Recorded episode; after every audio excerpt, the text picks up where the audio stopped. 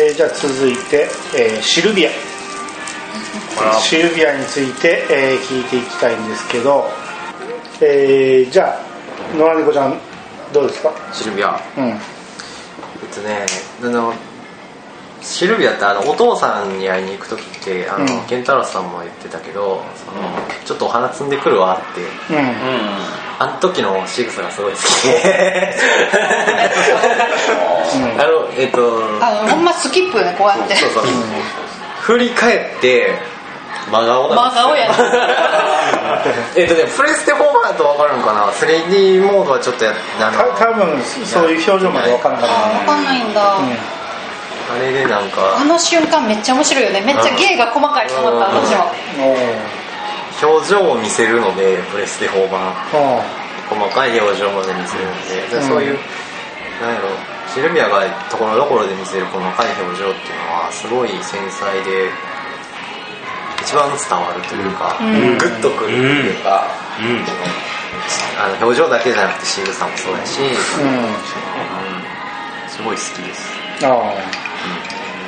ポペスケドンさんは、はい、いや僕もまあ別にあのアフロを立ててるわけではないんですけど あの間違いなく一番、うん。一番好きなキャラです。あうん仲間の中で、ん。あのまあもうほとんど言ってくれたんですけどね。本当にプレステ4版のあの本当に細かい表情とかうん。もそうなんですけど、あとこう姿勢うん立ち姿、うん。うんうんあと虚素ですよね。本当にこう指の動きとかも全部所作ね。そうそうそうそう。もうそういうとこ全部含めたところのうん。演技とお姉キャラなのにうん。騎士であるっていう。あのファーリスにかける言葉とかあはもううん。男やねあんたっていう。ですね。ねっていうなんていうかこうこっちも見てて気持ちのキャラクターなので。みんなが女性として扱ってるっていうところがいいよね。その男と女で別れようって言った時にちゃんと女の方に入っていきますもんねああれ言うのカミュなんですよね。ああそうやね、うん、そうそうそう、そういうところカミュの、えっと、意外とあのいいところ意外といいところ。ごめん。ごめん。あ 今今あれね。ぐさっときたね。君のことは好きだカミュぐんぐんぐんさっとね。君のことは好きだ。まあそれは置いといて。あのカミュのあの心の広さというか。なうん。うん。許容の幅があの人めちゃめちゃ広くって、うん。あのまあすごいいろんあのいろんな人種を見てる人種というか、うん。あのねあのまあ奴隷みたいな生活をしてた時もあって、うん。そんな時からも本当にいろんな人を見 見てたやろうからそういうところの受け入れの来やすさっていうのはあの人すごいいいところだと思いますよ、うん。彼は、うん。うん。ね、だからその町の子供もねシルビアのことをお姉ちゃんっていうのね、すごいなと思うねその辺。ね、うん。子供がんあれを見てお姉ちゃんと呼べるっていうところがね、うんすごいいい世界だなと思うんですよね、ただそのそう呼ばせるだけの美しさがやっぱり当然うんシルビアちゃんも備えてて美しさと優しさ。お姉ちゃんという美しさかどうか いや男だいやまあのあの優しさでしょうね。多分ねお姉ちゃんと呼ばせるゆえんの一番の。心だの。ううん。ん。えパンタンさんはシルビアちゃんのことは？シルビアちゃん。あの2位ですねパーティーメンバーで言ったら2番目に好きですね。あ1位はまだできてないです、ね、1位はちょっと、はい。うん。あの1位の時に語ります、はいはい。踊り。うん。えーっとじゃあパンあのポイメスケドン、えーポイマンさんには最後にちょっと言ってもらうとして僕がちょこっと言いたいのはねあのパレード服くれるじゃないですか、あのもう絶対着なあかんじゃないですか、でしかもまあまあ強いじゃないですか。そうそうそうその後結構大事なシーンいろいろあるんやけど全部そうそうお父さんと戦うシーンとかもずっとパレード服なのにうん確かに。全然閉まらへん、うんあの見た目は選ばしてくれへんかなと思うんやけど、あれをあれを装備すると踊っちゃうんだよ。うん、いやいやあのエピソードがいいよ。うんねあの他のあのパレード隊の人たちもすごくいい感じで、ねあれはいいお話やなと思うんやけど、うん、ちょっとあの服だけちょっとね締まらんなと思って。服で言うと、そっちより、うん。あのシルビアの最後の方の最終の装備の、見た目がもうちょっとかっこいいやつが良かったなっていうか、ちょっとあのなんていうかな遊び人風な感じのうんサーカスというかなんというか、一つ前のはかっこいい。そうそうそうそうそう、なんかそっち方面の、そのままだからああいう感じの進化系みたいなのを期待してたばっかり。それかーっていう。だ結局俺はいつもメタルキング系を装備させるあと、まあ、シルビアも二刀流的じゃないですか。うん。両手持ちね、でもあんまいらんっていうか。いらん盾も出してる方がいい。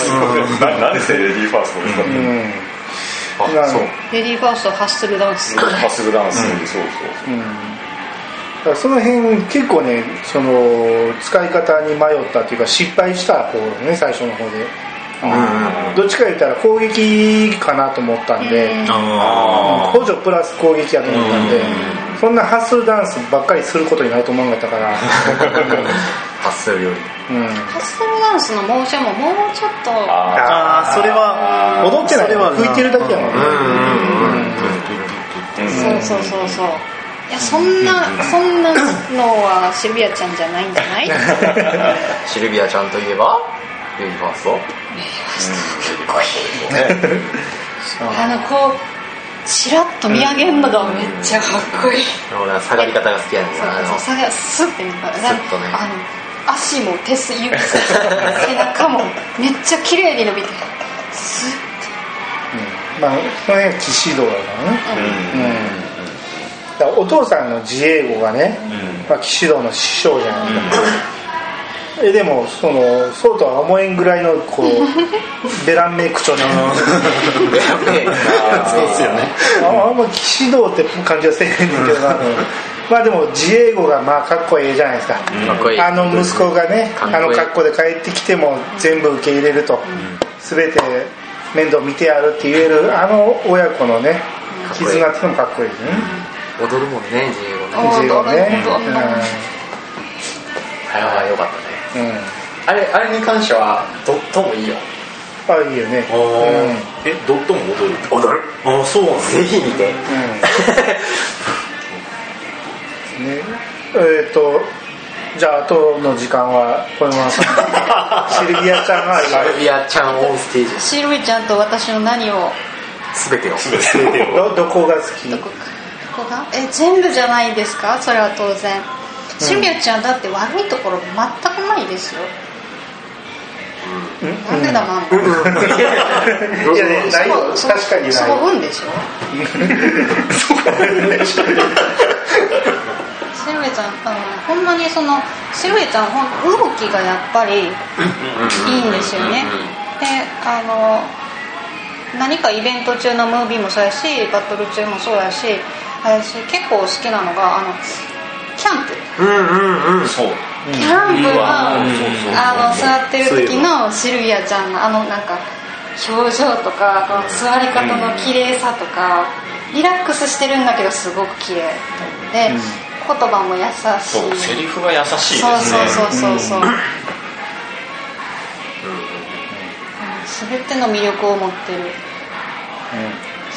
だからシルビアちゃんの近くにいたら絶対みんな 優しい人になれる、うんまあね世界をね笑顔にしたい、うん。そうなんですよそうそうね、うん。世界が滅んでからも、うん。そのなんだろう気持ち結構へこむと思うんですよ、ね、主人公と勇者と別れて、結構へこむと思うの。にそれをね一人でパレードしてそのあのお供の人たちもめちゃめちゃ気持ちいい人たちばっかりが僕ついてきて、そうそうそうだそれは言っといた方がいいな。あのねそうあのパレードの人たちの、あの踊りのためが大好きです。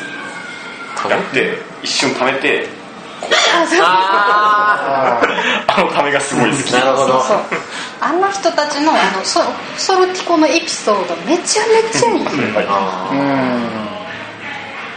だからそう。だからあのちょっと話先になるけど過去に戻ってから花の人たちとうん。うん。損壊できひん。のが、うん。うん。もうもうそうすごい残念、うん。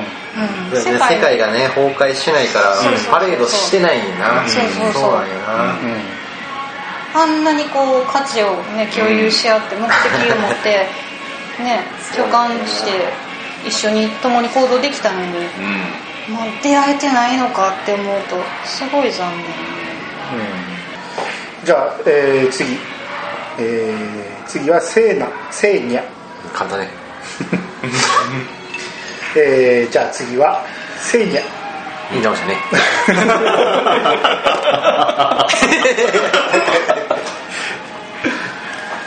じゃあこれは逆回りでいきましょうか女性の意見から。ポメマーさん。セーニャめっちゃ大好きですよ。はい。セーニャねなんか結構一般的に評価低いんですけど、ん。なんかまあセーニャはめちゃめちゃ強い子なんですよ、うん。なんかやっぱベロニカの方がキャラが立っちゃうから、うん。ちょっとかすんじゃうんですけどあの人、うん。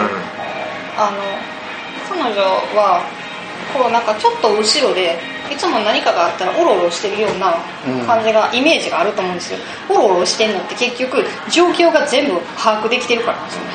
ああなるほどね。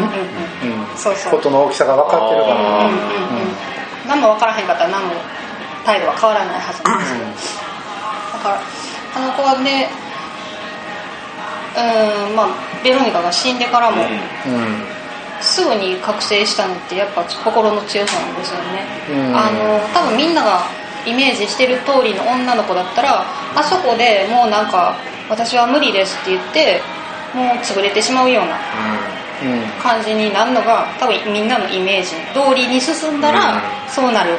でもそうならなかったっていうもともとの強さが最初からあってもうベロニカにと同じぐらいのね気持ちの強さをもともと持ってるはずなんですよ。うん。っていうのがちょっとなんかあんまりこう世間的にはあんまりうん。ねあんまりこう評価されてないっていうかあんまり気づいてもらえてないのかなっていうところがあってすごく残念なんですけど、うん。でもほんまはセーニャはめちゃめちゃ大好きです。ああじゃあここから男性陣の意見を。ドンさん。はい、セーニャは？えー僕は2番目に好きなキャラクターです。おおそうなんや。ははい。はいい、まあまあさっきアフロも言ったんですけど、うん。まああの崩壊後、うん。まあ、仲間になって、うん。名前なんだったっけあそこに、あそこに着いたらもうベルニカは死んでたっていう、あラムダ。実家なララムダ。ラムダ。うまあそこからのやっぱり決意をしてからのもう自分は一人で独り立ちをしてやっていくっていうので本当に変わっていくじゃないですか。うん。なんか兄みたいな強さを見せるようにな。あそこで化けたのは多分みんな思うところだと思うんですけど、うん。あそこで好きになったっていう人もいると思うけどそれまではやっぱりちょっととその他の比べたら俺的には落ちるんやけど、まあそれはそうですよね。ほんなら一旦そのじ時間巻き戻したら髪の毛また伸びる、そこで何か変わってまた元に戻るのか、うん。うん。あ評価ですか？どうかああなんか。あー。来たかも。いやえっ、とそんまあ確かに、うん。あの崩壊したうん。版の方のような強さはあんま表に出さないんですけど、うん。まあでもそれを知ってるのでもうすでに、うん、そういうそういう子であるっていうことを知ってるので、うん。だから変わんなかったですうん、なるほ僕は。あどじゃあパンダさんは？うんあの賛成意見が多い中あれですけどいや嫌いじゃないですけど、うん、うんかといって好きかと言われるとですね、うん。さっきからこんな意見ばっかり言ってますね。うんなんて言いましょうか、うん、そう僧侶役みたいな、うん、なんかそそんなイメージですね、大丈夫パンタンさんのナンバーワンが待ってるから大丈夫。その時にドーンってね。ああくまでも個人の感想ですか？ら、うん。うん。じゃあ次。はい。なるほどせいでね。うん。さっきだからそのラムダのシーン。うん。であのベロニカが俺あのあの一番初回の時に、うん。その あの 2D でやっててうん。でそのシーンを見た後にあの一回セーブセント消したんですよ。うん。で 3D にしてさっきあの一番初めにちょっとだけ 3D でって言ったと思うんだけどうん。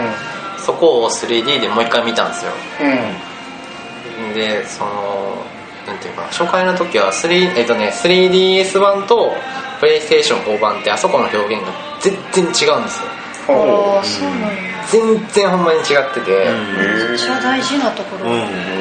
あのなんていうのかな。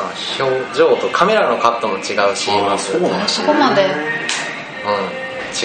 あのえっとね髪切るシーンのとことか、うん。髪切った後に、えっと、プレステ4版やと背中からのカメラ割りで撮ってて、でも DS 版やと前から撮ってるんですよ。ううん表情をね見せる感じで、うん。あの時の表情を見てすごいなんかあ強いんやなって思って、私うん。気のせいかもしれへんけどあの時のせいにあのあのピロリロロのあのセリフの音が、うん、うんうんうん。うん声変わったうん。くない？あうんって聞こえて、そうそうそう。なんかうん声が変わったように聞こえたんですよ。なんか高さが微妙にね変わったようにうわーっと思って。そうそうそう。なんかその何やろ違いを表現したかったの、うん。声出ないじゃないですか、ドラクエゲームって、うん。そうそうそうそう。声が出ないっていうところで表現を、うん。うん、なんか一番そのスタッフがそのなんていうかなこだわったっていうかそのシーンに対してすごいやっぱり熱があったんやろなっていう、超大事なシーン。で、うん。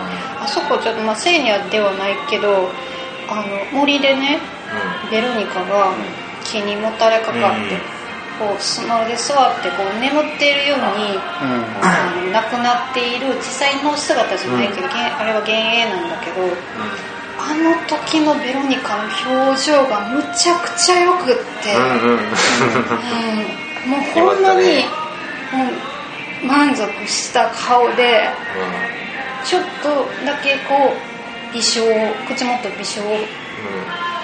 笑ってるよう見えたよそうそう見えるねような顔で、もうほんまにこう満ち足りた顔でほんまにもうほんそこに気持ちよく眠ってるようでなんかほんまにそこにいるって思わせて消えていくから、うんなんかもう夢を見てるみたい。かうん。で自分たちも感覚として最初あったじゃないですか。いや死ぬわけない。や んうん。うん。死んでるわけないね。え死んでるわけないよね。死んでるわけ生には覚醒した。そうそうそう。どうしよう。確定そうだね。もう確定よね。戻られないもんねそう。そうそう。そこでその、うん 3DS のあ 初回の時の 3DS のあの蓋をパタンって閉めて10分ぐらいこうやって。そうほんまそう。ちょっと待って。ってちょちょっと分かったから。分かった。ちょっと待って。って思って。ちょっと時間ちょうだいって思って。嘘やろ？嘘嘘やろと思って。い。や、うん。いやそうん。確定したけどそれでもまあなんか救いはあるのかなと。ベロニカに対しての救いは何かあるのかなと思ってずっと言ったけど結局あれを終わってしまうっていう、うんこの流れでベロニカの話ももう2人にセットで話していくけどこのベロニカが死ぬっていうこと、うん。今までのドラクエの中ではかなり大きな、うん。うん。なかったようなうん。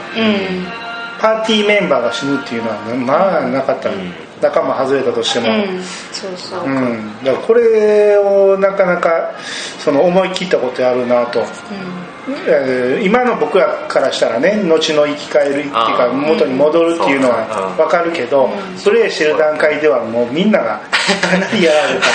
で、えー僕の中ではパーティーの中で一番好きなのはベロニカ、うんうん。うん、もうそれもちょっと圧倒的にベロニカで、そのベロニカがいなくなったことでそのパーティーの魅力がガンと下がったという。うん、でまあそその分ひ低かったセニアが上がったっていうのもあんねんけどそのまず僕がベロニカなんで好きかって言ったらいろいろあの考えたらあの見た目が子供やけど中身が大人っていうなどっかで聞いた 聞いたな聞いたな。なん。かまあだからコナンでいうハイバー。あ言っちゃった。言っちゃった。ハイバーとかね、ハンターハンターでいうビスケ。うん。うん。うん。みたいなあのまあビスケはもう大きくなった姿がひどかったんだけど、いやもうそのまあそれはいいとして。そういうのが好きななぜか。俺は。あーうんうんうん。うんうん、中身が大人の、ね、女の子みたいな感じなのが結構好きっていうのもあってベロネカが完全にハマっててであのいろんな踊りとかね、うん。猫とかね。猫の過去とかも完全にもうドラクエ11をやっていく中の主中心人物になってたところにいなくなったっていうことでかなり、えーこれはでも絶対救いがないとあかんやろっていうことでそれで思いながら迎えたエンディングっていうのがどんだけ俺の中でえうん。これで終わりっていう、うん。エンディングっていうのは一番初めの。最初の、うん。うん。まあでも物語的には綺麗に終わってんのね、ねうん。みんなベロニカの死を乗り越えて。そう。うん。綺麗に終わってんねんけど腑に落ちないっていうところ、うん、っていうのがあってでさっき僕がしまうけどベロニカがねあの後で分かるんやけど身を挺してみんなを守ったシーン、声にならないセリフを言って口をパクパクってやる。あれはなんて言ってんねやろうなっていう、うん、まあ結局答えは分からへんけど、まあ、ありがとうって言ってんのかなんなんて言ってんのか分からへんけどそこもやっぱり、うん、その公式としてはみんなにいろいろ想像させてベロニカをねあの思わせようとしてるんかなっていう。でそのベロニカが犠牲になって守る前の晩うん。大樹の下でキャンプでね。キャンプでねセイニャがね私たち芽吹く時も死ぬ時も一緒よねっていう、まあ、完全に死亡フラグが立ってるわけですけど、まあ、この時は俺気づいてなかったけど、そうだといいわねうん、あなたみたいななんかね遠いみたいなこと。あでもこの2人っていうのはもともとセニカから来てるわけじゃないですか。もともと1人なのに2人に分かれて生まれてきたっていう、うん、その意味もいろいろ含ましてるんかなっていううん、うんまあ、先にいろいろ言ってもらったけど。えーと。あの二人にさい一番初め会った、会って、うん。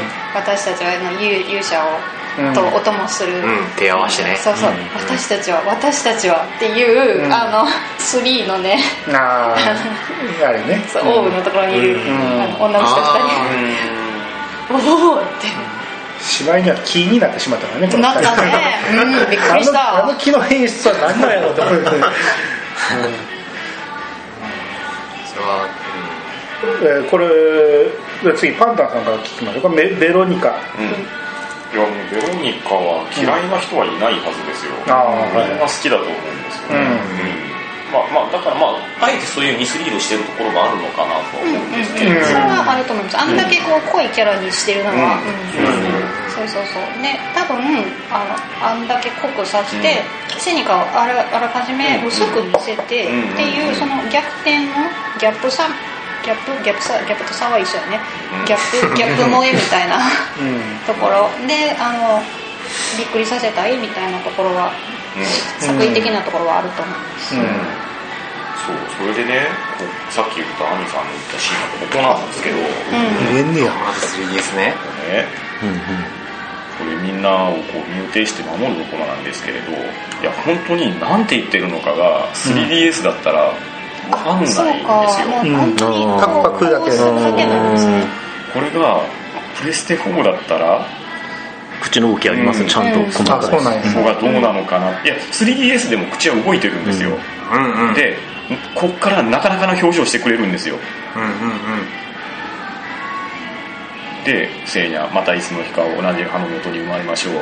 まあまあこれ主人公ですけど、まあ、自分の場合はパンタンなんで、まあ、パンタンのこと頼んだわよって後を託すわけですよね。今似合って洗って洗ってたじゃないですか、最後すごいいいねそうなん顔してですよ。そうそうそう。でここで巻き込まれるんですけれどこれです。さっきのあうん。の口の動きが残念ながら 3DS ではなんて言ってるか何分からない。て言ってるのか分かんないんですよね、まあまあ想像に任せるんでしょうけれど、うん。そう。これはまあねあのプレステ4の人の特権なのかなっていうのをね。えフォフォーやった3人からしたらなんて言ったと思う？うん僕はありがとうに見えました。ああ俺もさ最初のプレーはありがとうと思った、うん。うんなんやろ。うなんかでも確かに5文字っぽい感じがしてる、なんやろうね。まあこういうところを考えさせてくれるっていう。このこのねこのトークがね。これが楽しいよね。う。ん。うん。これが狙いだから、やねそのもうベロニカっていう。いやねさっきハニさんが言ったように、いやそう。本当は大人の女性ですよでちっちゃくなってて、ね、なかなか強力なねこうインパクトある発言も残してくれて、ね、完全にムードメーカーのところもあるじゃないですか、うん。でそれがこういった形になってしまって喪失感もこちらもすごく味わいますし、ん。でもう本当に大事な人がいなくなっちゃったわけじゃないですか。ただそれによって聖夜が覚醒するっていうところにもつながりますし、うん。うん。ものすごいキーキーマンというかキーウーなんですよね、うん。だからそういうところでいくと、うん、あのーなんなんと言っていいですかね。ちょっといい言葉が見つからないですけれど、もう本当にみんなに愛されているキャラクター。でだからやっぱり惜しまれるから何とかして助けたいっていうところにもつながってくるのかなっていうのがすごく、うんわかります、最初にソフトを買った時にあの俺大体そのいきなり始めずに最初のオープニング。ムービーを見る。な一っちゃん最初に見て、ああこんなんかと思って始めて次から見ないじゃないですか。うんうんうんうんうん。一周し終わった後二周目を始めた時にまたそのオープニングムービーを見た時に泣きそうになったのがうん。大人のベロニカなんですそうねですね。う。ん、あれを見た時にあ俺すごいうん。うん。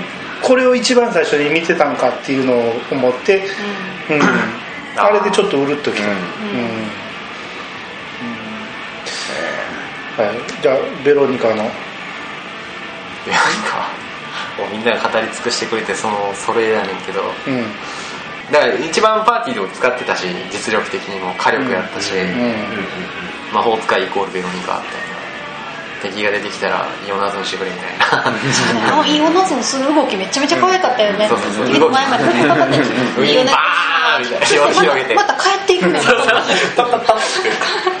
じゃあおその最初の発売前のトレーラーを見てた時に、まあ可愛い女の子がおるなぐらいで、全然何とも思ってなかったただのロリカと、そんなん、まあ一人ぐらいは入れててもええやろうぐらいに思ったけど、初めて見たらあこの子はそうじゃないただのちちびっこじゃないんやって分かった時にもう急にガーッとね入ってしまったんで気持ちが。うん。双子っていう設定がまたすごい最初に全然みんなが騙されたと思うよね。姉妹とかですよね、うんなん。かお揃いの服着てるからなんか関係あるセットなんやろう、ん。姉妹かなぐらい。体験会の時にいらんこと言ったけどな俺は。うん何言ってたっえっ、となんていうかな体験会ドラクエ11の発売前の体験会に行ってオープニングムービーをその場で見たんですよね。うん。けああそれを見てしまったわけね。そっくりやんって。いやもうあれ見た時にいろいろ考察したりとかしてました。けど もう服装的にあの子やろなとか。あそれを俺全く考えずに何も考えずにそのままノーマルでオープニングムービーを見たからえっとだそれを理解できてなかったでその時にた確か兄さんやったと思うけど兄さんとそういう話をしとってんけど、ん。そのすごい会場が狭かったし、うん。ぎゅうぎゅう詰めで人もこういっぱいやったから、うん。周りに絶対おる人って楽しみにしてる人ばっかりやしうん途中でやめたんですけどその考察俺がバーって言ってていややめようと思って。だから絶対聞きたくない人もおるなと思って言うのやめたけど。ああなるほど。もうもう今やったらもうあれやけどうん。だから赤ん坊を抱っこしてあのフードかぶって走ってる女の子は実はっていうあれやったじゃん。ああそれか。うん。あとかねトとかね。言ってたよねああまあもう目の目つきと目の色と髪の色そうそうが同じっていうパーティー内のあれマルティー内やろなっていう、言おうとしたけどその場で。やめようと思って。いろいろ。他にもいろいろあったけど、うん。やめようと思って。あ俺はもう発売前はそんなに情報仕入れへんようにしてるから、いや俺もそれ見たの初めてやったけど、うん。あもうそうやろなと思って。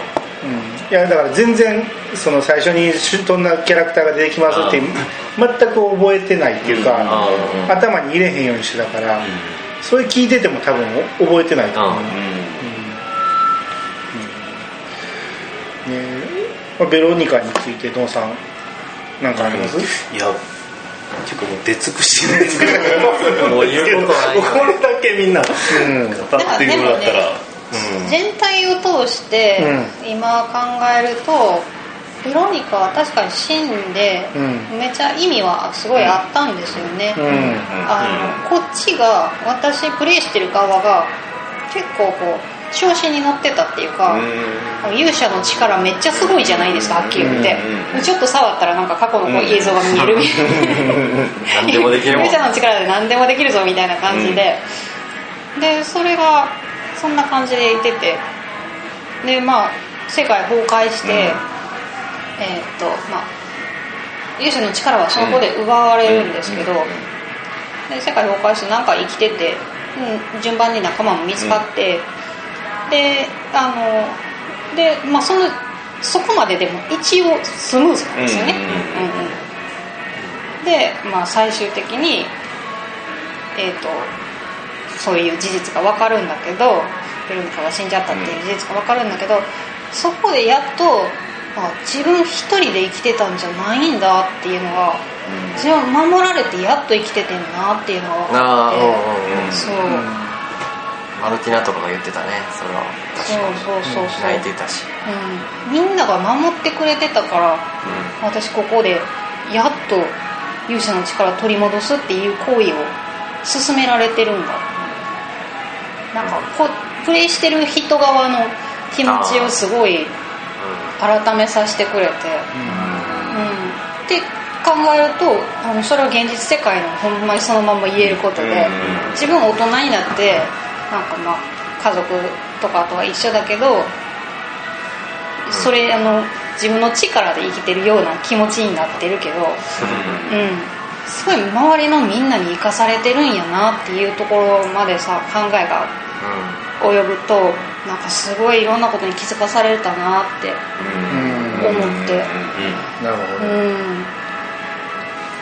それ自体すごい意味すごい大きかったと思ううん。勇刺さるわそう勇者一人でねかかかつては一人で勇者自分の力だけで生きてたけど今はもう全然そん。なことなくてうんそれがいい良かったなと思います。うん。うん。ですね。あとそのパーティー内のね恋愛的な感じでね二次的なんていろんなのやられてるじゃないですか、うん、でそのベロニカっていうのはやっぱちっちゃいだけあってこうみんなねその子供と大人みたいな感じの絵を描いたりしているけど、こうベロニカ自身はこの作中でね、あのカミューがね、女の人に目を奪われてるとこうちょっと怒ったりすねたりしてたりとか、あと主人公に対してね、あのうんちょっと何？恋愛感情を抱いてるみたいな思わせるようなセリフがあったりとか、看病したりね。うん、そうそうそう、うんうんうん、それはセイニャにもあるんだけどそれぞれだからそれぞれにいろいろ思わせるような内容があってその中にベロニカっていうのは一つ大きい存在ではあったかなと、ベロニカとカミ好きやねんなあのせあの二人。いいよねやりとりが。うん。やりとりいいよね。ベロニカがおらんくなった時のカミとかすごい、うん。うわーってなった、うん。ですね。はいまあ、あのベロニカの詩に関してはまた後でちょっと出てくると思うんで、えー次行くと、えー次マルティナですね。そうだった。まだ残ってた。まだまだまだけるいますよ。うん。マルティナ、えーもうだいぶ時間なかったけが意見のある人だけ聞いていこうか。マルティナ僕言っていいですか、はいはい。僕はマルティナ嫌いです。あそうなんですか。お。これはなかなかとんがった意見きました。はいなぜかというとはい、あなたはお色お色気担当しちゃダメですよ。そういうこと？あーうんあなたはそそんなことはしちゃダメです、うん。いやうん。うん。あのなんでしょう。設定の立ち位置とうん。遊ばれてる遊ばれ方が僕はどうしても納得いかない、うん。うん。うん。なるほど完全にそのポジションやもん。ね、うん。ゲームの中ではね、うん。まあ役割的に仕方ないのかもしれないですけれど。いや、うんあなたはそれはやっちゃダメですよ。うん。ちょっとねあの一般人として長く生き過ぎてしまいましたね、旅をしてたからねおじいちゃんはまあまあちょっとおじいちゃんのせいもあるのかもしれないですけれど。ねうん。なるほどね。おじいちゃんが、うん、ちょっとねおじいちゃんですからね、うん。うん、でもあなたはやめてください。その、あのー関係してくるんやけど、一旦むあのブギーに呪われた状態になるじゃないですか、デビルモードに入るわけじゃない。はいはいはいはいはいでそのも呪いが解けた時にねうん。マルティナがね今までよくも好き放題してくれたわねっていう。な何をされたの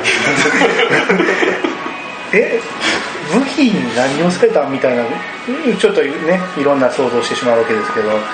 そうなんだ。気にならんかったけどな。あそう。だっていやだから。呪われてる状態でカジカジノじゃないわカジノか、うん。に連れてこられた人たちはマルティナにいろいろされてるわけですよ、まあ、たまたまそこでね主人公たちが来たから呪いは解けたけど、ちょっとマルティナの立ち位置的にねやっぱ王女、今パンダさんが言ったのと一緒で、王女なのにその、そそういうか、その扱いはいいのか。実際描かれてないけどいろいろされてんのかみたいな、全然気にしんかったな、うん、まああのピッチさんがねマルティナ好きっていうだけあってね。まあ、一応お色気担当なんでね。そう。いやでもピチカートさんが言ってたあの落ちる主人公をねまたうんうん今度は話さないっていうあれはすごい好き、あーあれは好き。そう、うん。そうそういうそういう人のはずなんですよ。じゃあ余計な一面はちょっと置いておかないと、うん。そうそそれがなければ僕は1位の人を押しのけで1位に持ってこれるかもしれないですあけど。ベロニカじゃなかったんや。1位は。僕の1位は違いますよ、楽しみ、はい、まだ出てきてないのね。楽しみ。引っ張るじゃあマルティナこの辺にしときましょうか。ママルティナ私いいですか、はいはい。マルティナのさあの昔のうんうん。お姫様の小さい頃の映像って出てくるじゃないですか、うんあれちょっと無理やり感があるとい。うと？というと？あのあの顔がちょっとこう幼くなってでめちゃめちゃひらひらのフリルの白いドレスをね着てるんですよ。んなん。かちょっとうんなんか違うかなっていう感じとあとあマルティナの部屋を探ってたら子供の頃に描いたあの私とお父様っていううんあのえー落書き。なんかそそんな可愛いことをする子がちょっと外でちょっと複雑な旅をしたからって、あんな性格に仕上がるかなっていうところのちょっと違和感があった、ああなるほうん、どね。そうそうそう。まあでもスキルとうん。このブギーに対すブギーにやられた以外はうん。本人はそんなにセクシー発言はしてない。そうだうん。うんうん。違和感があるよね。スキルだけだよね。そう。そこにものすごい違和感を感じる。ん。ですよ、確かにそれは思ったわ。そうやね、うん。本人自身はすごい硬いんですよね。そうそうそうそう。結構真面目な子なんで、セクシービームとかするからうパフパフパフってしちゃいますからね、うん、うん、うん。そうやねパフパフもろやね。確かに違和感ある何をきっかけでそれを覚えたのかは。爆裂客うんうんうんってなるけど。うんうんってなるけど違和感あるね。確かに。うん。そっちは。強いけどね。うん。強いね。そうめっちゃ強い。ですよ強い、戦闘面でめっちゃ大好きであ戦闘俺あんまマルティナ使ってない。えー、そうなのスタメンよ爆裂めっちゃ客は強い。強いよにしてますね強い強い爆裂客結局覚えてないと思うあのー、DS 版は試してないから2周目やからこそできたあれやけど MP の消費がすっごいうんうん燃費悪いん。ですよ。マルティナ。うんでもリボン2本つそうける。そうそうリボンそう。そうリボンを今回は2本つけれるってなったから。でわかるかなリボン打ちまあ、直家事しして、家事してプラス3しないとダメやけど、リボンほぼほぼ一旦で消費なしみたいな。うん。メダル女学院かどっかのそうそうメダジョのクエスト1個とうんクエストの募集で。あと何かで拾える違う違う過去に戻るからあもう一個増えてるっていう状態。思い出のリボンああなるほど。そうそうそう。そういうことか。昔だからお母さんお母様マルティナのお母さんがメダル女学院におった時のそういう話があってそうクエストサブクエストがあってその報酬がそのお母さんのリボン。うん。でそれがマルティナが装備できてその HP が自動回復する。うん。で燃費悪いマルティナにはぴったりの学生でそのまあラムダに入る時にそれを装備しといたらあの戻ってきた時に実は2個になりますよっていうのがあって、うん。で2個装備したら回復量も上がるんで、うん。なるほどね。あれあれはすごい良かった。マルティナの燃費モーション良かったよね。うんうんかっこいい。かっこいい、ううんんあのグレイグと戦うシーンとかね。あの馬を追ったグレイグと戦闘するんですか、あれ馬だねかっこよかったそうねかっこいいで言ってほしかったな。あーう。セクシーセクシーもあってもいいけどかっこいいセクシーであってほしかったなっていう。ドラッグやからしょうがないっていうのもあるっちゃあるんかもしれんけどなんかちょっと違うかなっていう。なんかこう違和感みたいなのが若干あるかな。うんうんじゃあ次ロロはい。出た。出ましたどう出た。ー出た。ーじゃあドンさんからいきましょうか？ロウについて。ロウについて。はい。ロウについて。いやローも好きですね。うん。まあ3番目はベロニカで次はロウっていう感じですけど。おおおう。んっていうかもうやっぱ最初のうんいやまあすごいすごいなんていうのこううん。上と下の差がすごいあってローの場合。あのでも最初の登場してからあのあの故郷の城で。ああのーダメ。今日のさ今日の音楽会そうそうそう。めっちゃ思ったよそあのユグノアに最初崩れたユグノアについてこっちじゃってずっと言いながらあの先導していってくれこっちじゃずっと言いながらさめっちゃ歩くの遅い。私追い越しちゃう。なるな。俺は俺はあそこゆっくり歩幅合わせてアナログをゆっくり押したね。ゆっくり歩いてる私も。合わせて歩いたの。そうそうそう。あそこ泣いたな。あそこよかった。あそれでもうまああそんな筋を持なんかもうっててでしかも主人公の「えじいちゃんだったの?」っていうのも含めて全部こうグッて引きつけられて旅をしていったらこなんでこの LCG みたいな。の もありの。あの過去に戻ってからのそのエエロエピソードね。うん。うん。まあいろいろあるな。あるな。うん。あるね。あのドゥルダルのエピソードとかね。この前この前没収されたばかりなのにまたこんなところに。もう。ロローになるべからずやっけ なんかラムダになんか教訓が生まれるほどの人物っていう伝説の人物。伝説の人物。尻叩き棒。のまあ戦闘ではあんまり使わなかったですけど。ああそれはううん。んまあ便利屋的に使ってましたけど万能すぎてね。そうそうそうそうそう。うん。そばらした方がっていうのがあった。かなまあ、あのユグのあの、まあ、わた私たちが何も知らなかった時ユグのあのあの会会場の後をずっと歩いてた時のあのおじいちゃんの気持ちはどんな気持ちやったんやろうって思って今日コンサートであのシーンの曲を聴きながらほんま涙ぐんでて。おおやばかったねあの曲は。うん。おじいちゃんどんな胸中でこの孫をここに連れてきたんやろうって思うとうん、ほんまにあの人は。ですね。まあとやっぱりベロニカに次ぐムードメーカー的なうん。ところがやっぱりですね、そうやね。ギャップが大きいよねそのそうねそこが好きなところですね。あの冥府であの今と あれあれって好きになった俺それまでは普通のおじいちゃんやったけど。あの時にこのこの可愛さは何なんやろうと思って、スキップしてたもんね。うん。で死んでしまうとは何事じゃ。イレブンで一番笑ったところそれ。もう主人公の死んでしまうとは何事じゃ。そう。おめえが言うんじゃねえよ。もうね。あのあんまり言ってるとパンダさんの言うことなくなってくるからパンダさん。はい。あのお待たせしました、はい。僕一番好きなのロー来た。来た。多分ねそうじゃないかなって。あーなんとなくわかりますよね。いやそうあのねあの小目助さんも小沼さんも言われましたけれど、ん。いや主人公のおじいちゃんでもともとは王様ですよ、うん。ねもうあのとてつもない苦労をしているわけですし息子を失い、ね、孫も今過酷な境遇にあり、ね、そういうところもありながらさっき言われたような、ね、あのギャップもあり一番僕の心を掴んだのはあのグランドクロスを覚えた時のオンドレアですよ、もうあれにもう僕はもう心打ち抜かれましてですね、うん。まあ君はいい人だよって。でいや戦闘ね僕結構スタメンで使ってたんですよ、うんうんあ俺も使ってた。うん、魔法結構あの範囲魔法を使えるんで強いですし、うん。うん。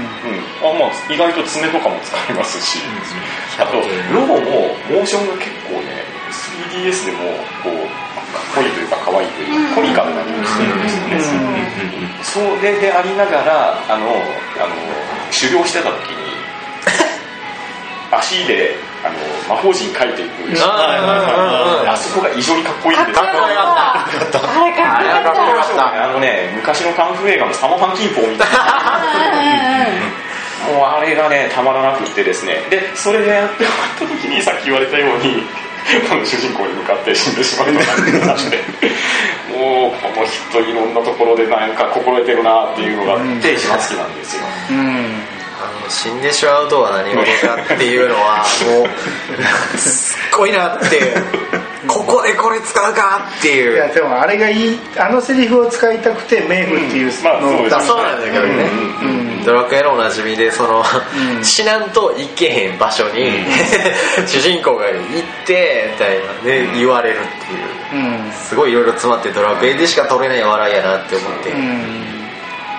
ロボのあのさっき話戻るけどあのやっぱユグマのお墓参りのとこうん。ろで追悼のあの、ね、この特有の植物を燃やしてうん。蝶々を飛ばしてっていうイベントシーンであの主人公に向かってあのわしの真似をするんだよって言ってやり方を教えたって。その言い方がほんまにこう主人公もう16歳なんですけど、まあ、なんか小学生とか幼稚園の子に話しかけるような言葉を使ってらっしゃって、あのこの人にとってはもうずっと失ったところのまんまの主人公そのものなんやなって、う。ん。言ったらもう16歳もう見た目はちょっと大人らしい見た目なのに、聞いたことあるなそうそうそう。そそれがね。ほんまに小さい子供としていつまでたっても何年経っても可愛い小さい孫なんやなっていうのがあ細かい言葉の選び方ですごい伝わってきてうん。すごい印象深い。だからローローとマルティナが主人公に初めて会った時にあの闘技場ので出会うやんか、うん。で主人公がこう戦闘中にこうバッて腕のあざを見た時にローが「あの紋章は?」ってなって、うん。まさか生きていたのかみたいな、うん。っていうことは死んだって思ってたってことだから、うん。その絶望感とかで生きとったと思ってのその、さっき本間さんの言ったあのシーンからのってもうどんだけの心境なんやろうと思って、うん。で16年越しのそれでしょ？うん。死んだと思ってた孫とそういうシーンでしょ、ん。でそのセリフでしょ？もうやばいなとあのシーンマジであない。のシーンは泣いたね。そうそう。うんらこれもいや本当に一番最初に言われたストーリーを見せるっていうところではうん。ものすごく重要なキャラで、でそれでいてねあのムーフボンを隠してたりとかねそういうキャラ付けになんとなくみんなイメージでなってると思うんですよ。でなんかこうドジなおじいちゃんみたいな風に思われてますけどいやいやそれはそうじゃないんですよっていう。まあその落差も魅力なんですけれど、うん。そのストーリーにおける王の立ち位置を分かってもらうとこの月高毛が分かってもらえるんじゃないのかなと、ううちょっとなんかこう昔見たランマに出てきそうな感じよね。あテンション的にはなんかそんななんかなってめっちゃかっこいいこと言ってバシッて決まったのにと思ったらポトってムフフボン落とすって台無しってークレイいうモランのさクレイモランなんか記憶取り戻した紙が後ぐらいかな。クレイモランの出口でポトって落とす。出てもらってて。そ の時時のあのローの表情もめっちゃいいし周りの人の全員すっごい冷ややかな目とかもめっちゃよかった。あのまあよかったね。うんそうそう。うん。漫画みたいな、うん。はい。えー、じゃあ次。グレイグ。うん。グレイグについて何か意見がある方？グレイまあ、グレイグは最初のウルノーガに滅ぼされるまで、まあ、敵だったわけなんですけど、えーそれがね、まあ、仲間になるわけですけど前ドアラジではうん。確かエクセルショさんがうん。許せないと、ん。そんなそんなことで 食材が果たせると思うなよと、うん、っていうので違和感を感じたって言ってましたけどどうですか？その違和感があったか？それともすんなり受け入れれたか？うん、グレイグっていうか主人公の話になっちゃうかもしれへんね。んけど、うんその崩壊してすぐその石の村にみんながこう、生き残りの人たち集めて砦にしてみたいな、うん。でモンスターがこういっぱいやってきてグレイグと共闘するシーンがあって、でそこでその主人公がグレイグを許すじゃないけど主人公から喋られへんけど、うん。うんなんか許すというかその共闘したるわみたいなシーンがあるんやけど、うん。そこであの個人的にはグレイグ。うんうんグレイグ？ってなってい意外と仲間になるというかそのそう共闘するとは思ってなくて個人的には、うん。意外やったしそのその主人公がその許したなっていうそのシーンこう手をこうガッてやるかなんかしたと思うんやけどあのシーンはすげえなんかおおーってこう。で主人公がそうしたっていうのはやっぱその主人公のおじいちゃんローじゃなくてえっと名前忘れちゃったけど。テオじいさん？テオじいさん。テオじいさんが言ってた言葉を覚えてたからこそのそれなんやろうなって思って、うん。そこまで考えちゃって。うわーってなってああ主人公やっぱあれやなテオじいちゃんの孫やなと思って、うん。いいなーこのシーンいいなと思って。グレイグじゃないんだけど。グレイグがおらんと、あのおおーってならんかったっていうところでのちょちょっとグレイグじゃないかもしれないけど、あのシーンすごいいいなと思って。グレイグが仲間になるのに違和感が感じた人って言ってます？ちょちょっとなんかうんあそうなん？って。僕はなかったですね。なかった？全然。なかった、逆にその最初は敵やったけど、うん。いいやつが完全ににじみ出てた、うん。うんいやいやそうそうそのね最初石の村もねあの滅ぼしたくないっていうのも言ってたし、完全に嫌なことをやらされるっていうので、まあ、まさか共闘すると思わんかったけどあいつに対して嫌な気持ちは全くなかった、どっかで分かり合えへんかなって思ってたのが分かり合えたからすごく嬉しかった、それに関してホメロスに関してはもう絶対許さない、対局やもんね。あいつはもう字で悪いやつだから、うんだからその辺、うん、グレイグに関しては、うん、すごくいいやつやし、うん。強いんで、もうほんまにもろ手を挙げて、どうぞどうぞ、うん。どうぞ入ってきてください、グレイグの魅力ってローローと一緒の若干の瞬間まああれもまあ味付けではありますけどね。でもなんかその今まで敵やったしって言ってもう仲間になってそのなんていうかなあ新しい魅力っていうか、なんかロウをロウを仲間にするときにその、ロウがあのひょろひょろになっちゃってなんていうの？ガリガリになっちゃって、ん。その横にムフフ本があって、あって。グレイグがこ「これは!」っていうあのシーンであこういうキャラもやるのねと思って あの瞬間にちょっと「おおおおグレイグちょっと面白いやん」あと、ほらシルビアちゃんともちょっと絡みがなかあったあの二人の絡みもね、うん、あの主人公だけの思いじゃないですし、うん。まあだから仲間になることに違和感は感じないですよね、で自分も再悩んでるじゃないですか、ね、そう。やっぱりこう過去の後悔みたいなのもあって、でだからなかなかちょっと打ち解けにくいような描写もあって、でもやっぱりその食材みたいなところで力を貸したいっていうような、そういう側面もあったので、うんあのまあ、物語的にも必要だと思いますし、うんあのねまあ、完全懲悪で外悪いことやったやつは絶対悪だってわけではないわけじゃないですか、うん。うん。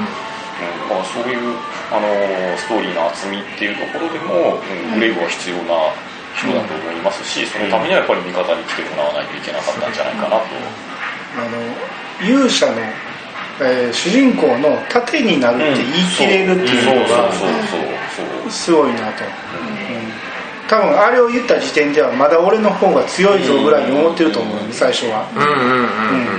だから俺が守ってやるっていう盾になるっていう言うと思うけど次第に勇者の大きさっていうのが分かってきて、うんそれで身を挺してね弾よけになるぐらいの感じで言ってるようになっていったんやろうけど、だからあのー世界が滅びてから2人パーティーでうん。グレイブと。うん。うん。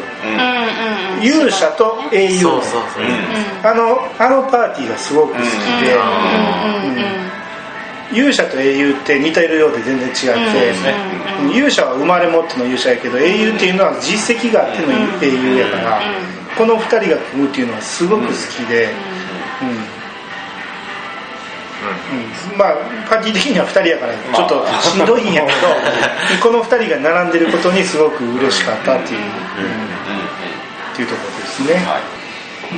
ね完全に布装備になってうん。もう見た目が変わってそう本当に質素になってうん。うん。うん。あ質素そう。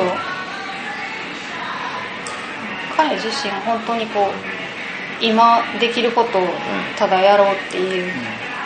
それでいうとデルカ・ダルオーも俺は完全に操られてるから、彼自身に罪は俺はないと思う、うん、私も全然そこは謝ら謝らなくてもまあいいよ、完全に操られてるから、ん。たとえその主人公の親を殺したとしても、そこにあんまり彼を責めるべきではないかなとは思う、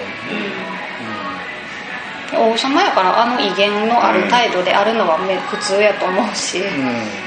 全然気にはならないですね、うん。うんですね。ではちょっと時間もあれなんでえっ、とローシュウラノスセニカあと何だっけ？ネルセン。ネルセン、ネルセン、えーここの辺の話をちょっと、えーしたいけど、まあ、あんまり広げすぎても、うん。その後に話すんで、ちょっと僕ネタだけ言わしてもらっていいですか、はい。ローシュに関してなんですけど、ドラクエのこれまでのね勇者ってね、えー漫画にしろ小説にしろ、勇者っていうのは「あ」で始まってたんですよね、えー最初の勇者はアレフやしあの3の勇者はアレフ？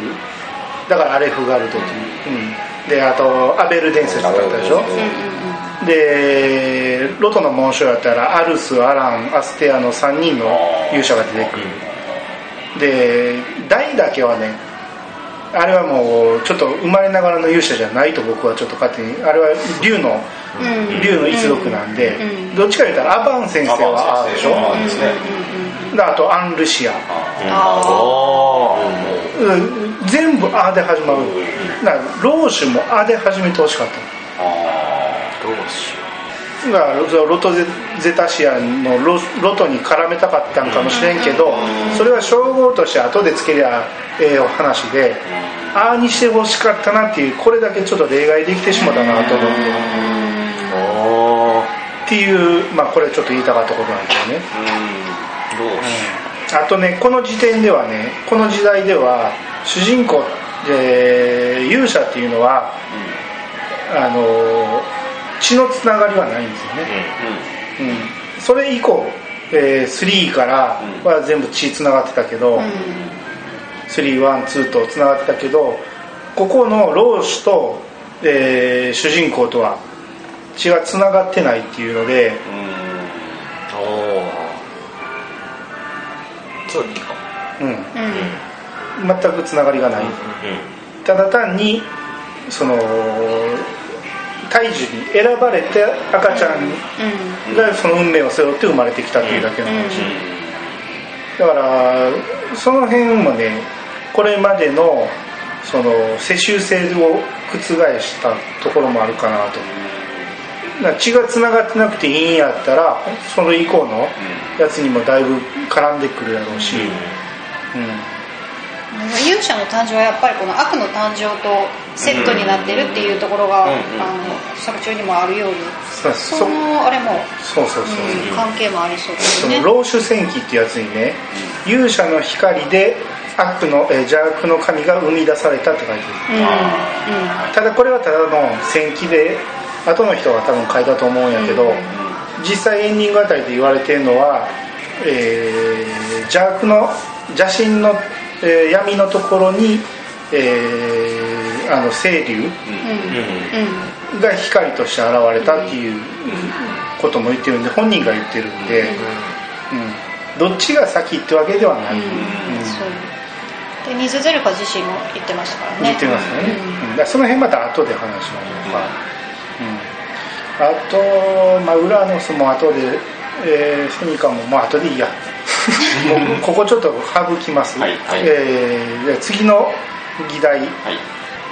時間移動についてちょっと話したいんですけど、ドアラジでも言ってたんでねパラレル説とタイムリープ説があるみたいなことを言ってたんですけど、あのーパラレルとタイムリープと、を僕はね別に両方成り立つと思うんですよ。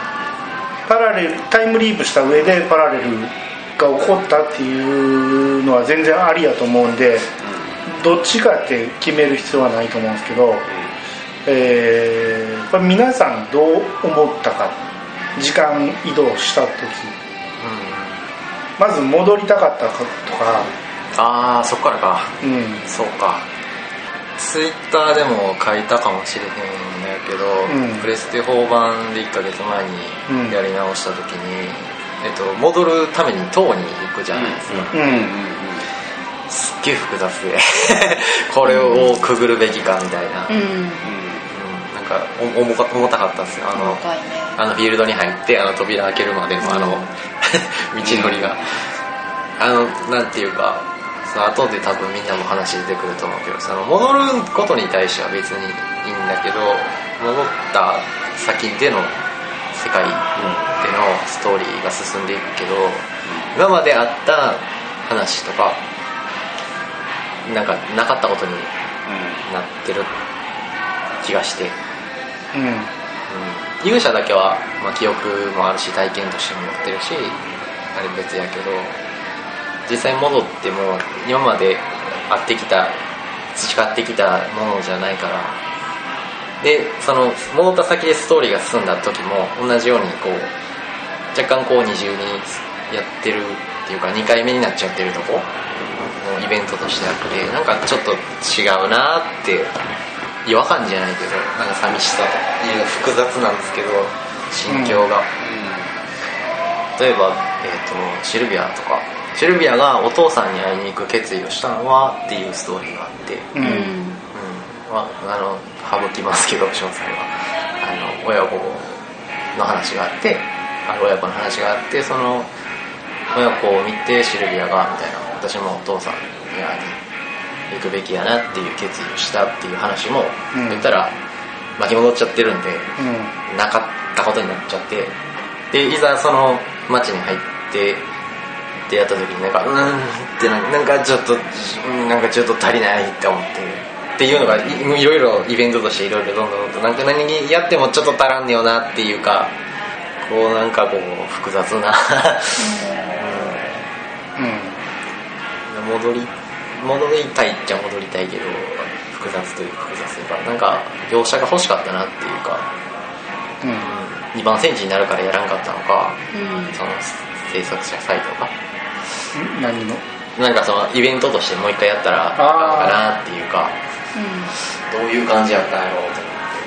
それはでも同じことを繰り返せへんっていうのと思ってそっから同じことやると長すぎる、うん。うん。ある程度はしょってはしょって選択肢やらなくてもいいっていう選択肢、要は俺がその今回やり直した時にニーズゼルファはすぐ行けんねんあれ、うんうんうんいけるだから自分がその強くなる過程を選んでな強くなったと思ったらいつでも行っていいよっていう、だからやらんでもいいストーリーばっかりになる、まあ結局俺全部やったけどね。まあ全部やるよそれは。まあやるやる絶対そうそれはやるかなんか心のどっかになんかこうわだかまりじゃないけどなんかこう違和感というか何か複雑な感情をやりこう抱きながらやってたかなずっと、うん。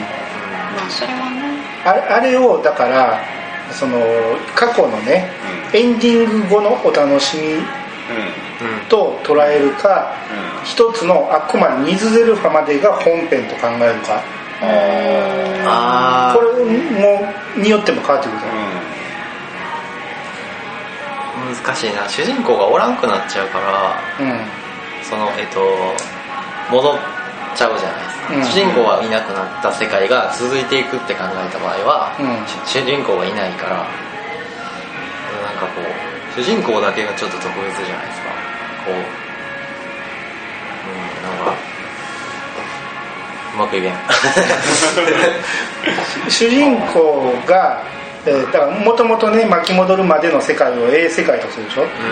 その A 世界がずっと続いていくんやけど主人公が戻った時点で主人公がいない A 世界が続いていくわけでしょ、で主人公が戻った B 世界っていうのがうん。また並行してうん。うん行われていくだからこれ A 世界と B 世界が並行してるんやけどだからこの2つの世界の考え方世界線が2つ分かれたとうん。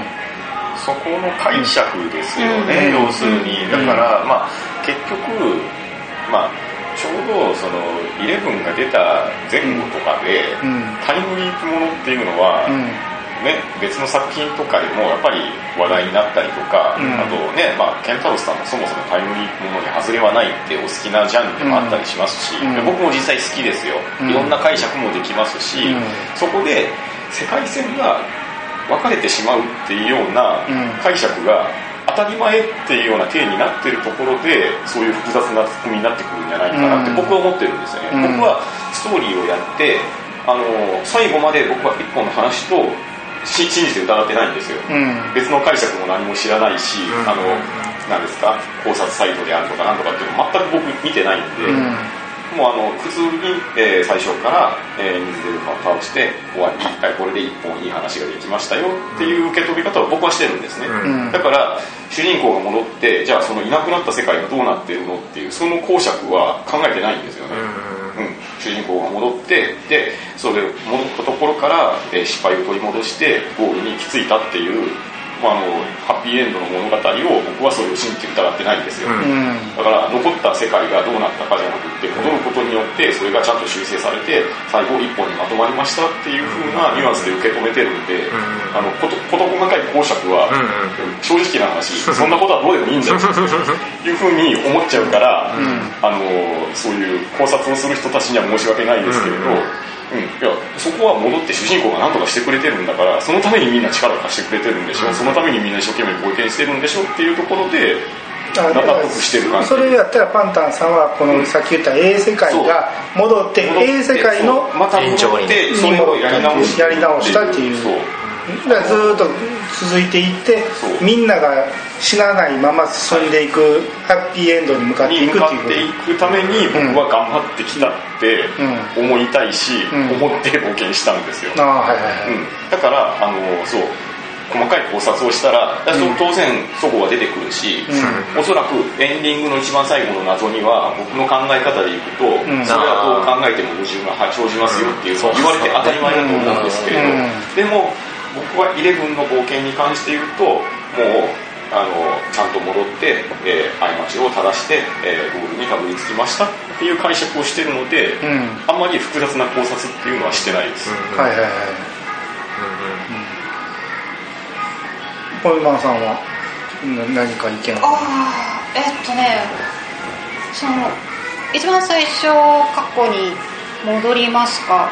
の選択の時にうんこうどうしたいとかって自分の感情よりもその生き方が気に入らんってまず思ったんですね。うん。そんな生き方はいって感じでその、命が失われたものをもう過去に戻って取り返すっていう、ままず現実世界ではありえない。で、それを乗り越えるのが人でしょって思うから、その生き方はちょっと気に入らんなって思いながら、でもなんかすごいやったらこう仲間のメンメンバーが後押しするんですよねセリフで。最初は反対作戦。そうそうそうそうそう。一瞬でそうそう。であの党の選択どうしますかんで全員話しかけたら、めちゃめちゃ後押しして。そうそうそう。えって思いながら。私その行きたくなかに、まあ、事実としては行きたくはなかったんですね、うん。でそれまでの一緒に乗り越えてきたみんなとの思い出一生共有してる思い出がなくなってしまうこととあとおじいちゃん。16年ずっと離れ離れだったおじいちゃんにあんませっかく会えてまたおじいちゃんを置いていかなあかんっていうのが辛いなって思って行きたくはなかったんですよ、まあ、行く行くんですけどね過去に、でまあで、まあ、その後いろいろ経てエンディングいろいろ迎えてでその後そのネタバレ放送とか見見ながら、うんうん。公式の番組を見ながらあの一番印象的なセリフは何ですかであの勇者とは決して諦め,、ま、諦めないものですって。諦めない人です的なそのあのムーリアの女王様が、人形ね。そうそう言うセリフがあって、そのちょっと話はそれるんですけどその同じ意味合いとして私はあのドラクエ10のザンクローネの勇者に必要なのはふてぶてしさだ。っていう言葉の方がいい言い方としてはすごく好きなんですけど、そのふてぶてしさの表れがあの過去に戻った後の世界なのかなと思って全部叶えようよって。そんななんか悲しいことなんか全部なくしてしまえっていう、ちょっと乱暴やけど、みんなの希望を一人で叶えに行ったっていうそのほんまのこう勇者っていうのはそういう人ですっていう表現の仕方やったのかなって思って、なんかその後ちょっと受け入れられる受け入れられるようになりましたね。その、過去に戻ることを、なるほど。うん。まさかザンクローネが出てくると。は なるほドンさんは？えー、と僕はどちらかというとパンタンさんの考え方に近くて最初戻るか戻らないかって言われた時にはまあそれは春秋はしたんですけどまあ巻き戻るだけでしょうというふうに思ったので別の平行世界ができるではなくて残されるわけではなくてそれすらも巻き戻ってしまうっていうふうに僕は解釈してるんで今のやつなんですけどでもう一回やり直してるだけっていうふうに思ってるんでならいいやっていう。ああなる まあそれはまあその前でやってきたことの崩壊後の世界での思いっていうのもたくさんあるんですけど、まあそれはそれ。それはまた別の話、だからもうここからやり直し。て巻き戻んねんからみんなを巻き戻そうそうですね。みんな巻き戻ってるっていうふうに考えてる派です、希望としてその過去に戻ってからもう全員言うんですよね、なんだろうこのこのどこかで見たことがある、そう気がするっていう、うん。でその言葉がやっぱり希望なんですよね、そうそうそうそうそう。そううん。だから別人じゃないはずだってそうそうそう思いたくなりますしどこかでそういう体験をいやしたのをあーそうか戻ってるんじゃないのかなそうっていうふうに、まあ、都合がいい解釈もしないですけどあの俺の解釈っていうか俺最初にプレイした時に理解ができてなくて、あのこえーあこのあのんん細長い余地がね、ここにも戻ってこれないかもしれないという。そうそうそうそう。ああ言いますね。それがすごい引っかかってあ戻ってこれるかもしれないって俺は受け取った。んなら最終的に戻ってくるんやって思いながらじゃあ、えー過去の、あのー助けてくるわ。ほんならこっちも生き返るんやろと。霊世界のもうあ生き返るんやろと思って戻った。ほんならもうそのまま終わったから、あれ？あっちの A 世界どうなったん？ってなって。そこですごいモヤモヤが残ったっていうのが俺の最初の感想で。うん。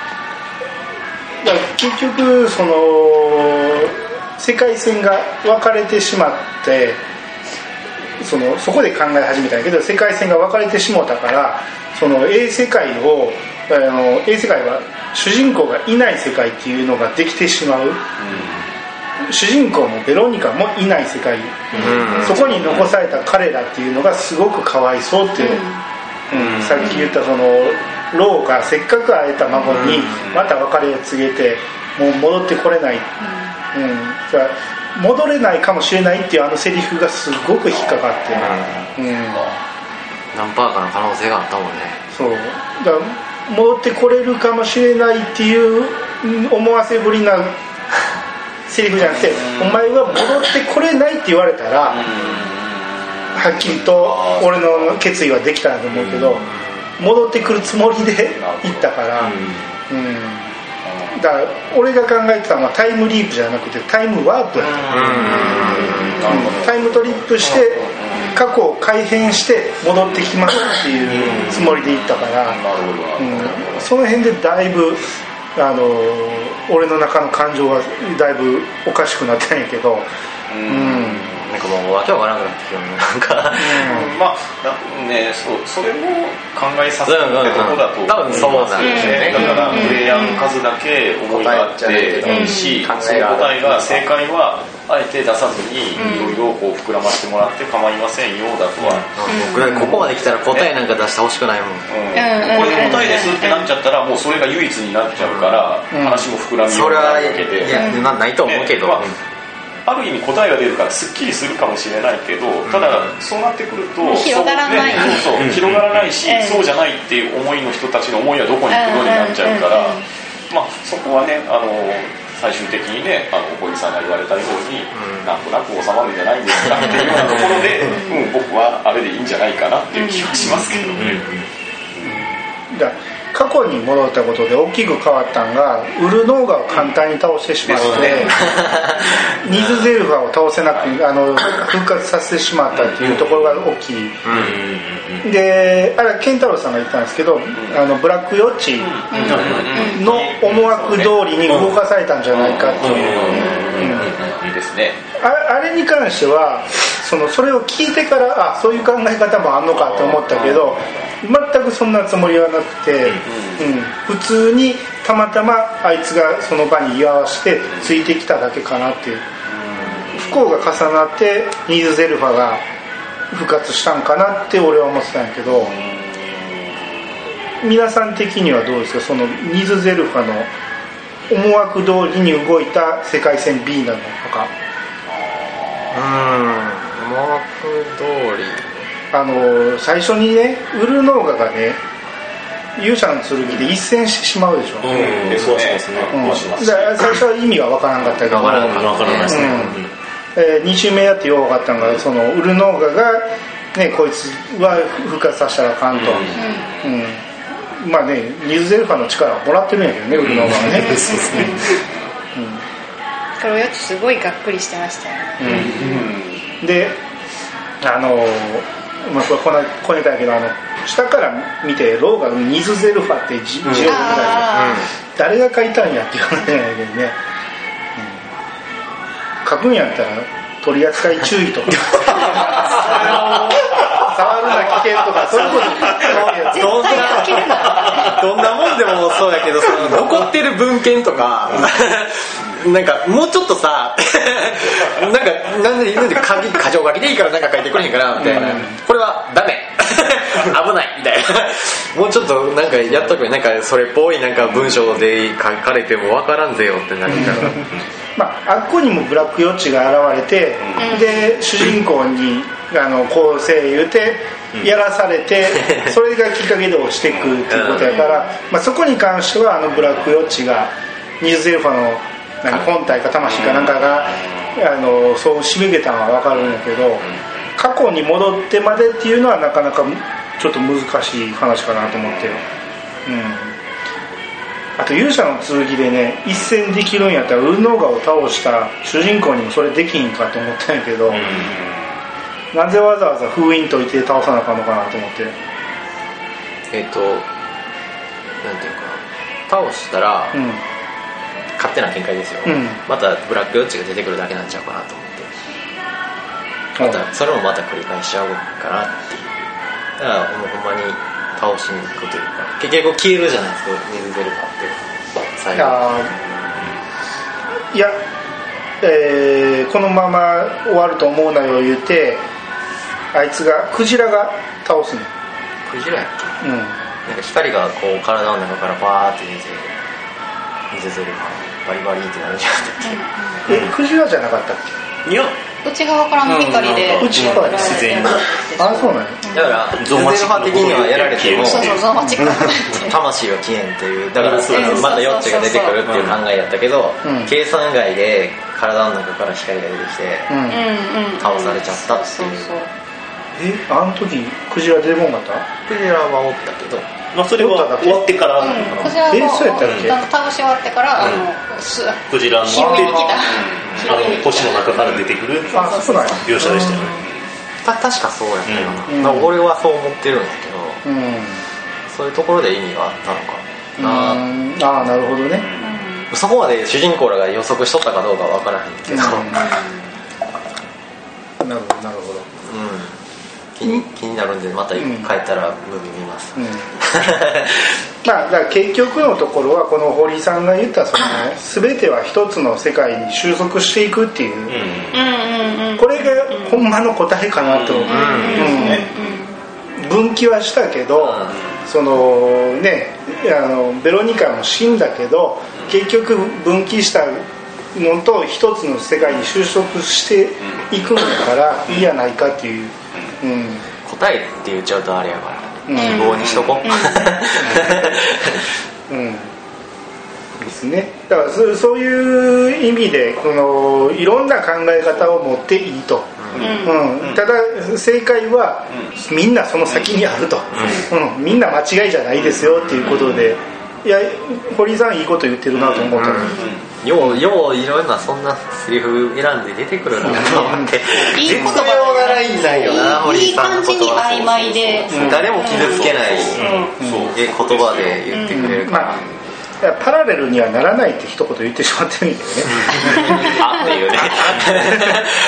時々そういううっかりありますねまあまあそんな感じでだいぶ時間も押してるんでエンディングの話ちょっとしたいんですけどね、はい。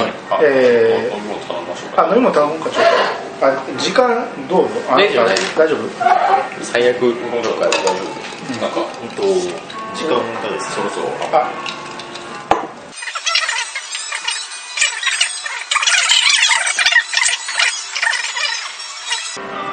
じゃあえーこのままエンディングに行こうか。エンディングっていうか終わ終わりに行こうか。うん。はいはい。うん。残りちょっとエンディングの話あったけどまあこれも別になくていい、うん、えーっていうことで、えーまあまあこの話はねちょっと尽きないですけど、えーとりあえずもう時間もね だいぶ長いこと喋ってますんで今日はこの辺で、えー終わりたいと思いますんで、はい。はい。はい皆さんありがとうございました。ありがとうございました、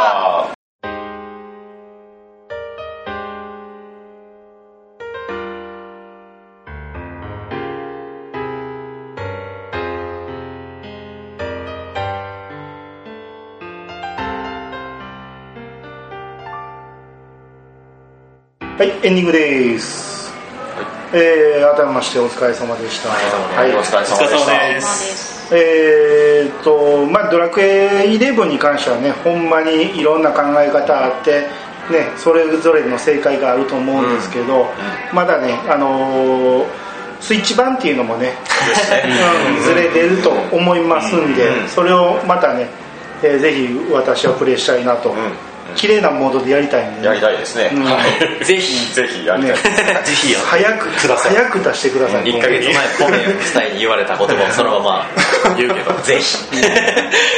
ね、あのー発売前のあの段階でねスイッチ版を発表したらあかんかったと思うんですよ、うん。待ってたしね。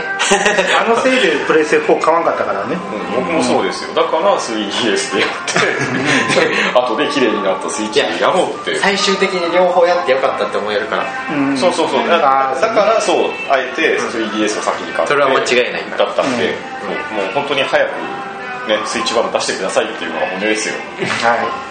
っていうことでまああのーまだまだ、あのードラクエ11っていうのは、まあ、ボイスつくかもしれんし、うん。ちょっとた楽しみにしたいなというところで今回はちょっと終わっていこうと思います。はい、えー皆様からのお便りをお待ちしております。メールアドレスはいやさが .pc アットマーク gmail.com まで。ハッシュタグは「ハッシュタグいやさが」をつけて投稿して投稿していただけると番組内で紹介するかもしれませんそれではまた聞いてくださいね。お相手は兄と。米助丼と。ポメマンと。パンダと。ドラ猫でした。またお会いしましょう。さよなら。さよなら